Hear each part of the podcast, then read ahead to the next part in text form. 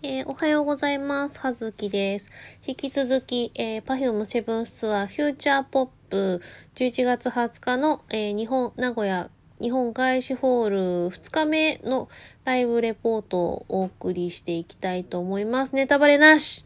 そう、そう、Perfume はね、あの、基本的に、まあ、どのライブもそうだけど、ライブ演出に関するその、ね、大まかな流れはネタバレ禁止なので、その、ツイッター上にね、そういう感想、ネタバレに関する感想が溢れることはね、あの、ないんですよ。大変ね、よくできていると思います。あの、もちろん、あの、瀬戸り知りたいとか、そういうネタバレを知りたいっていう人は、行った人に直接、そのツイッターとかなんかで、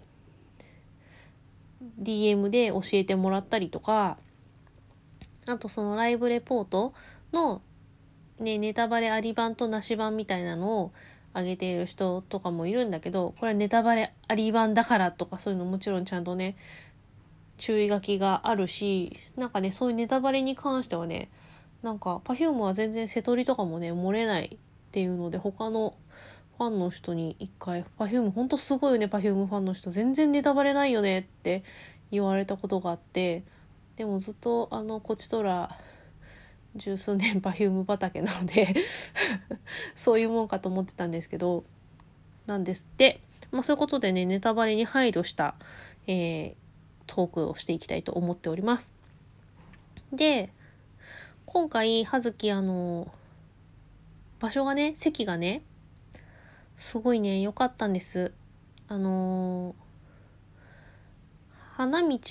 がスンってあったんですけど、その先端のちょうど真横の前から、スタンド席前から3列目。めっちゃ見える。めっちゃ近い。あの、日本外資ホールが、あの、そんなにでかすぎない、まあ、ちょうどいいサイズ感の会場だなと思ったんですけど、で、なので、その横のね、アリーナの、その横もそんなに、だから膨らんでないから、すごいね、近かったんですよ。なので、しかもスタンド席であることによって、その、ちょっと上からね、見、見下ろせるから、もうね、見えるのよ、隅々まで。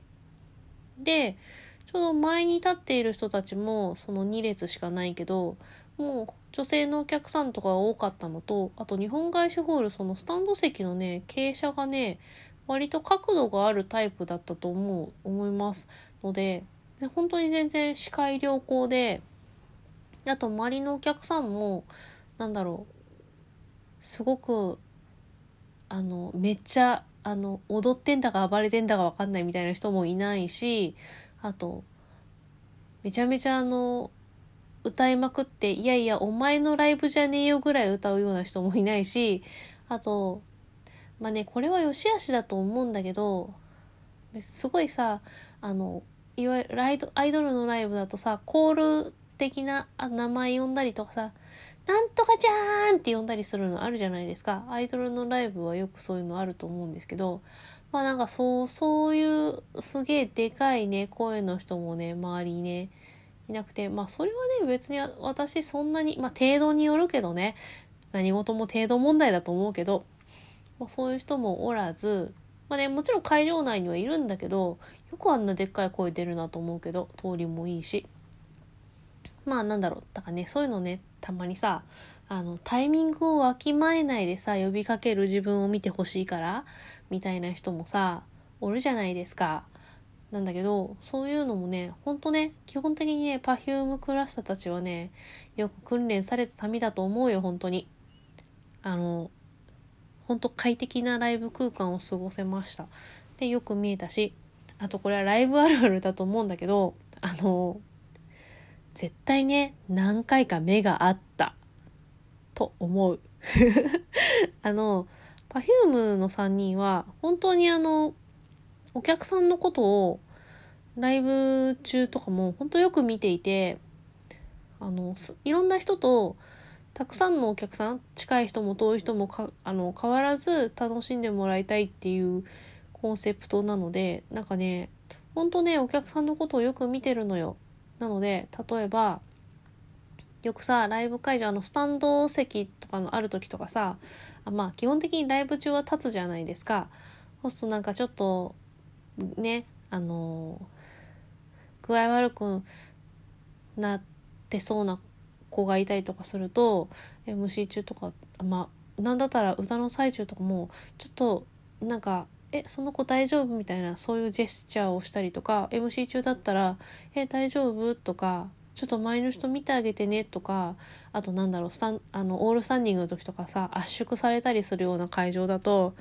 ちょっとみんな一歩下がろうか、みたいな。ちょっとね、そういうのが結構気遣いとかもあるし、お客さんの色、本当にね、いろんなね、あれを見ていて、なんか、あんたさっきの曲振り間違いとったよみたいなね。話をしたりとかあんな古い曲でもみんな歌ってくれるんねみたいなそういう話をしたりとかしてね本当にね楽しい。お客さんもすごいなんか参加してる感一体感があってそういうのもねすごいアットホームな感じっていうのかな。楽しいところだと思うんですけどなんか本当に一緒にライブをやっているなっていう感じがして一緒にライブを作っているなってっていう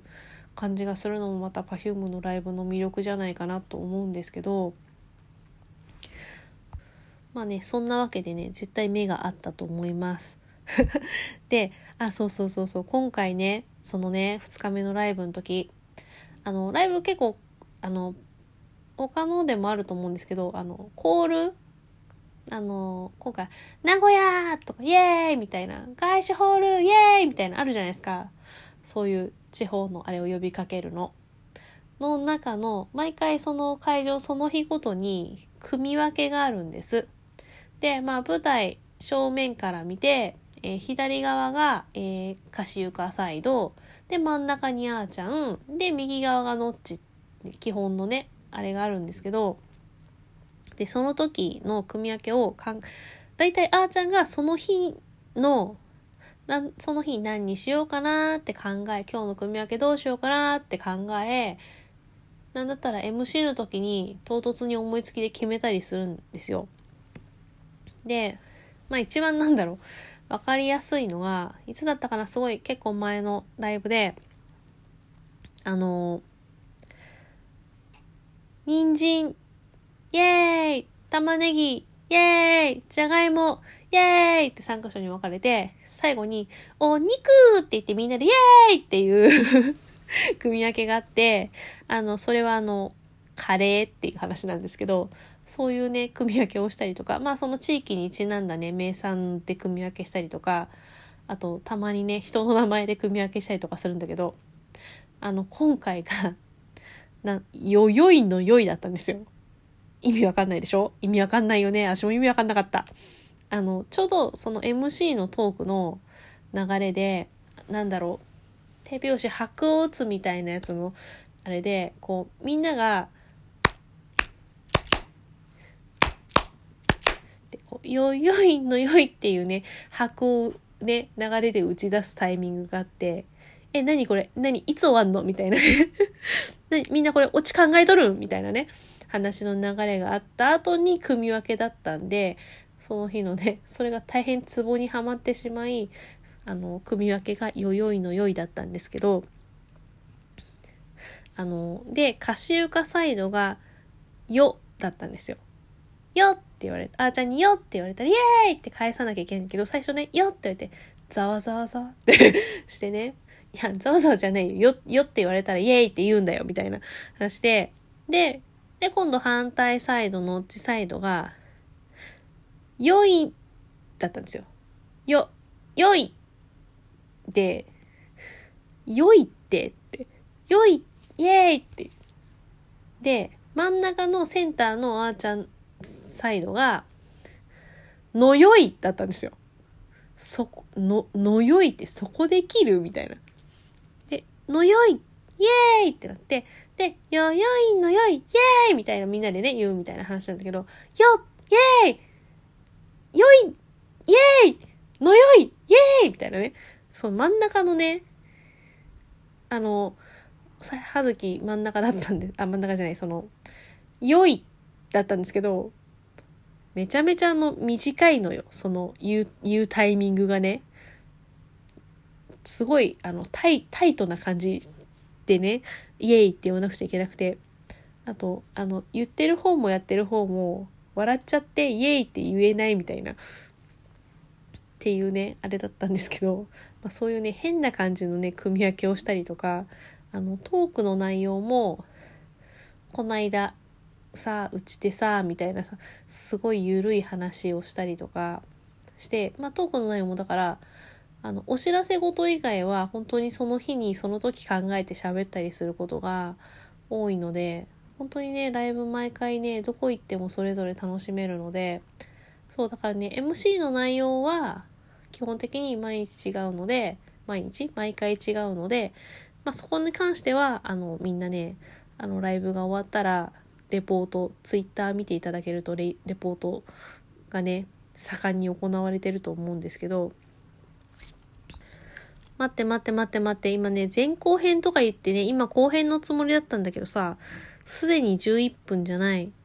待って待って、前中後編とか言っちゃう？これ言って大丈夫？言って誰が聞いてくれるの？って思うけど、